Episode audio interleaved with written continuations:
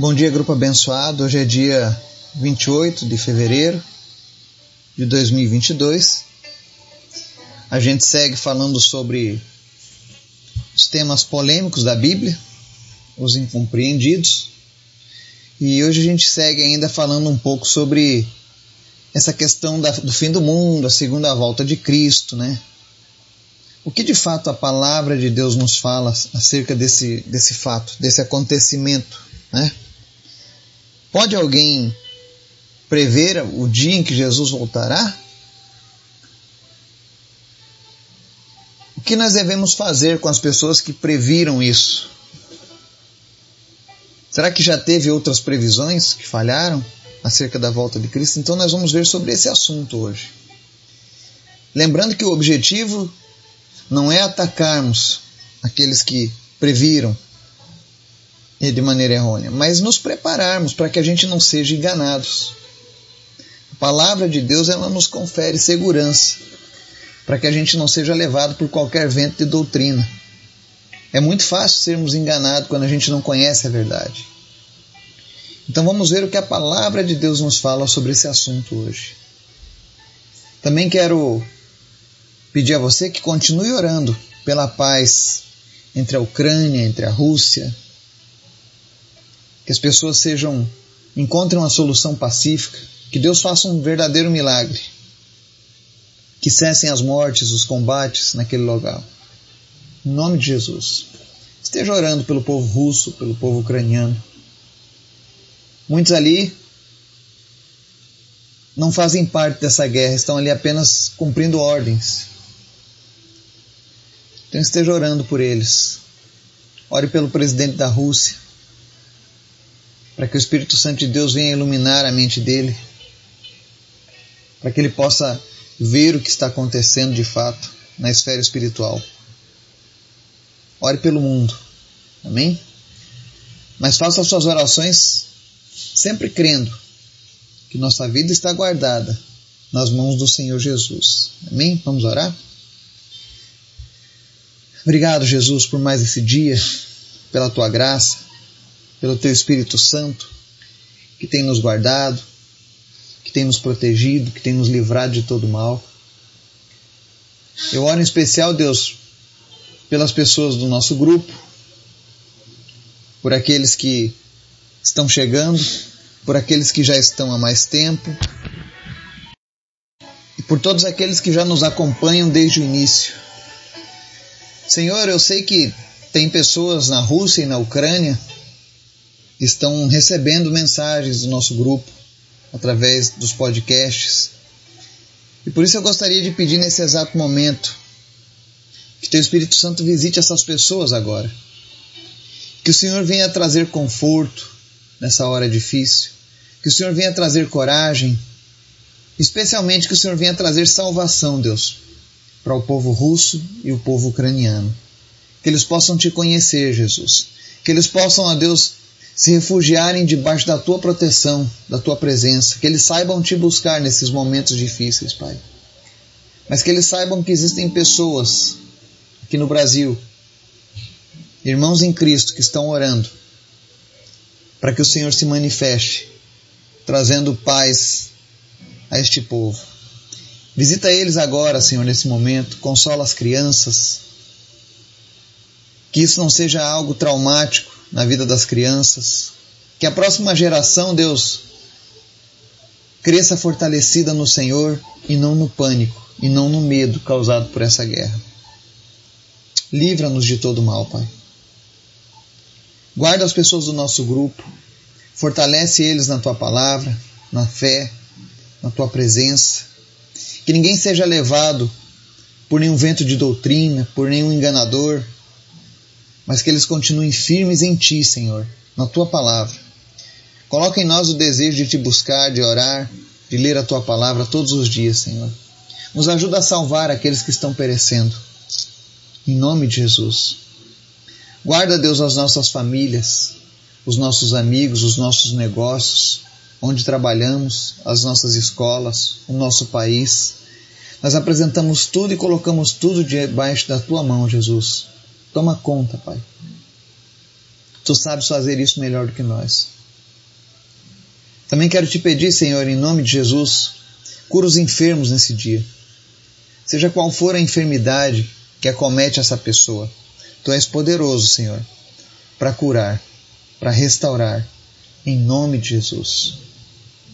Também te pedimos, Pai, fala conosco, Pai, de maneira poderosa, que a tua voz seja audível nos nossos corações, em nome de Jesus. Nós te agradecemos por tudo, Pai. Amém. O texto de hoje está lá ainda no livro de Mateus, capítulo 24. E ele diz assim, verso 36 ao 39. Se você puder, acompanhe a nossa leitura do dia sempre na sua Bíblia.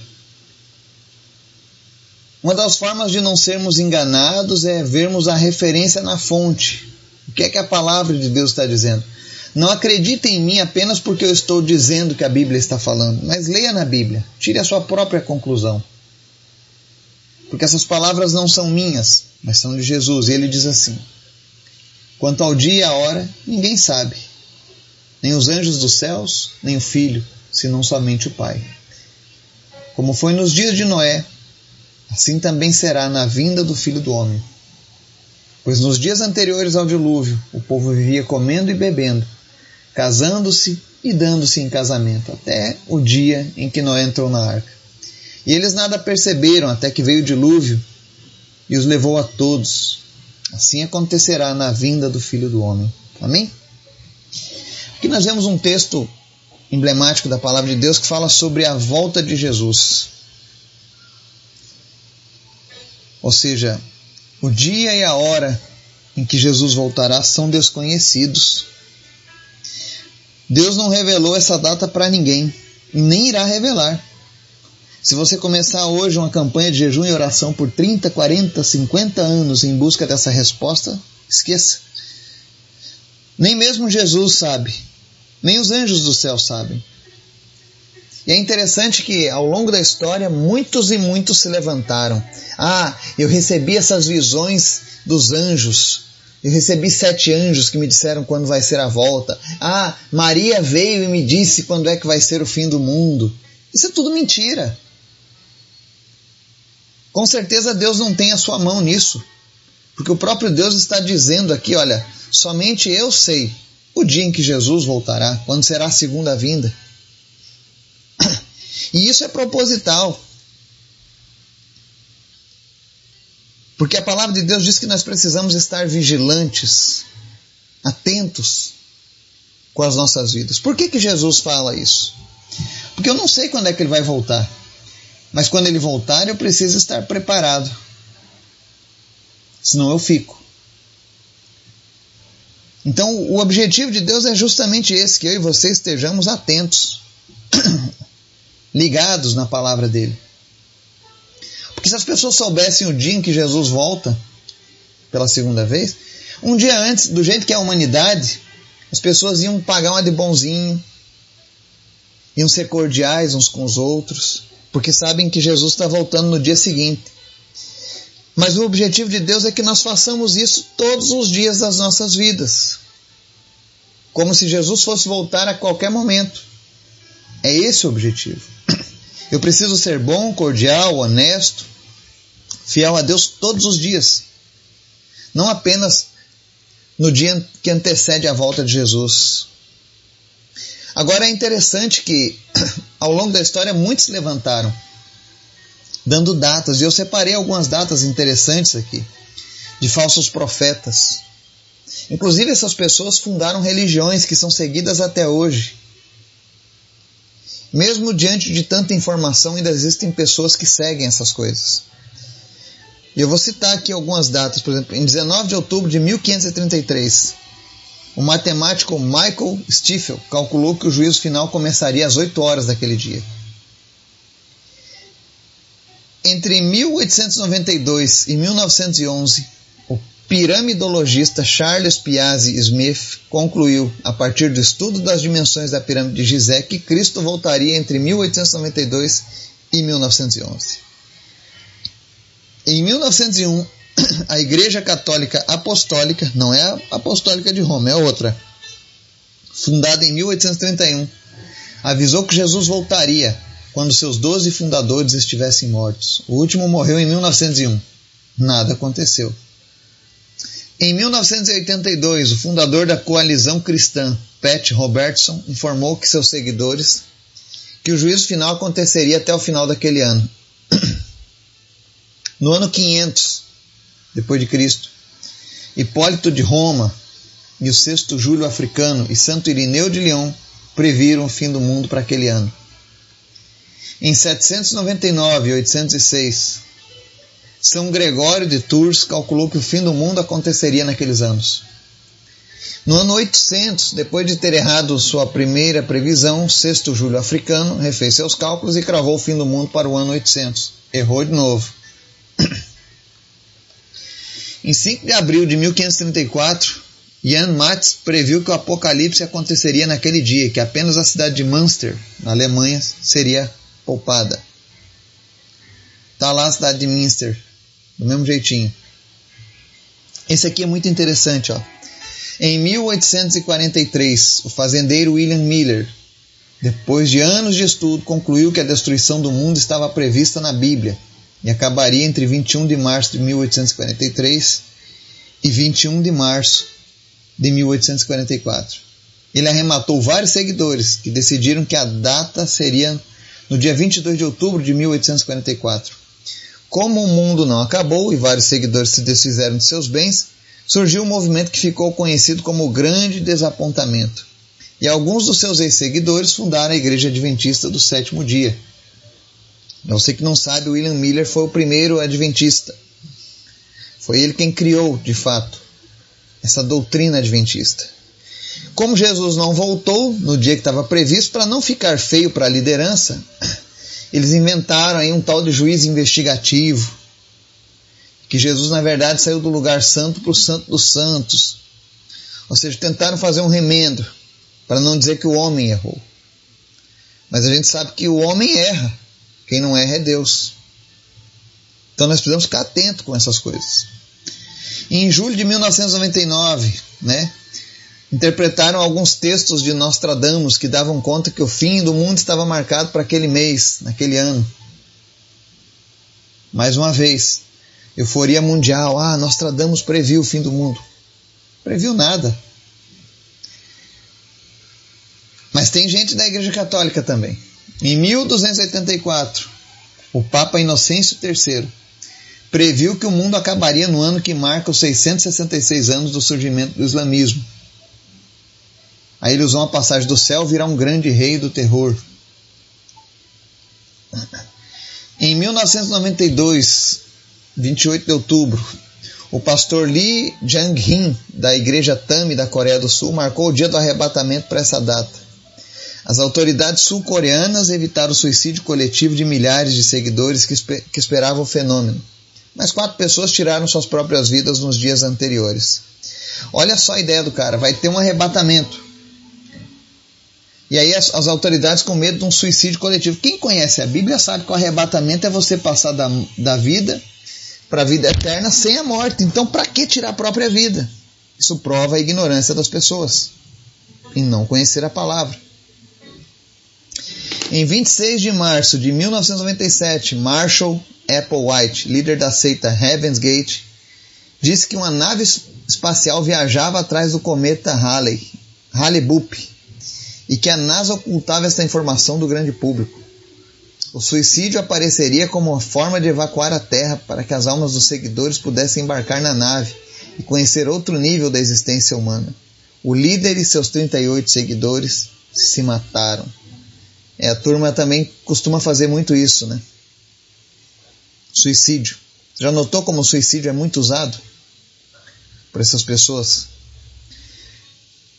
Outro cara também, o Herbert Armstrong, fundador da World Wild Church of God, Igreja Universal de Deus, avisou para seus seguidores que o mundo acabaria em 1936 e apenas eles seriam salvos.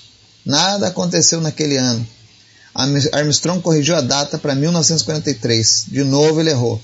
Aí mudou para 1972, errou de novo. Depois 1975, nunca acertou nenhuma das projeções. E para finalizar, tem muito mais, mas eu vou ler só alguns. Em 1876, Charles Taze Russell, fundador das Testemunhas de Jeová, disse que Cristo voltaria para a Terra em 1914, o que causaria o Armagedon. Depois desse erro, os seguidores do, do Charles Taze Russell, seus Testemunhos de Jeová, previram outras sete datas para o fim do mundo. Todas falharam. Teve uma para 1915, 1918, 1939, 1941 e a última foi 1975. Agora eles não falam mais sobre datas, né? Mas é uma seita que já fez sete previsões. Só do fato do cara ter feito a primeira previsão, já não era para ninguém mais estar tá dando ouvidos aos ensinamentos desse povo. Porque isso é uma coisa que é impossível ao homem ter essa revelação. Quem tem estudado a palavra de Deus conosco sabe, outro tempo nós estudamos sobre Paulo, o homem que foi ao terceiro céu. E ele foi impedido de falar do que aconteceu. Deus não permitiu e ele obedeceu. Aí vem um cara lá e, ai, ah, Jesus vai voltar tal dia. Então não acredite nessas previsões. Se alguém vier dizendo para você, olha, Jesus vai voltar final de 2022, é o Armagedon.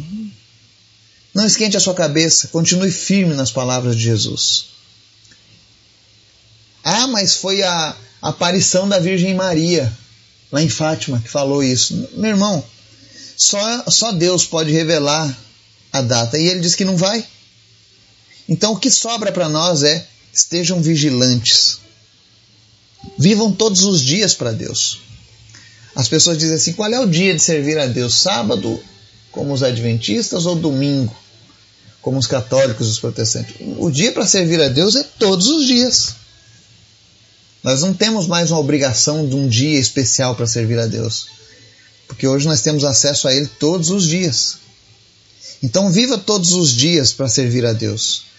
Viva todos os dias orando a Deus. Viva todos os dias falando do amor desse Deus para outras pessoas. E não se preocupe com essa questão de datas, de quando será. Será que é amanhã? Será que é depois de amanhã?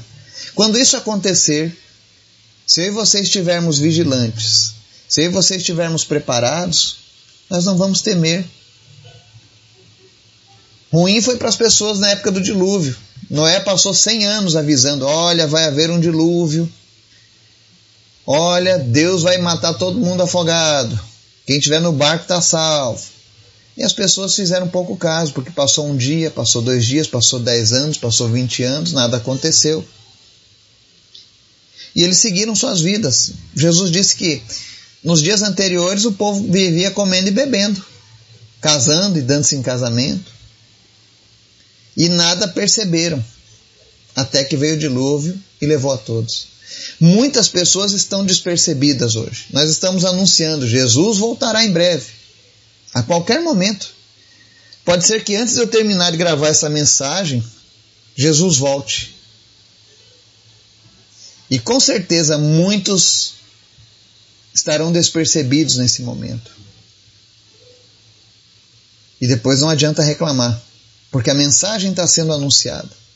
Pessoas estão morrendo hoje para anunciar o Evangelho, para que todos tenham essa oportunidade.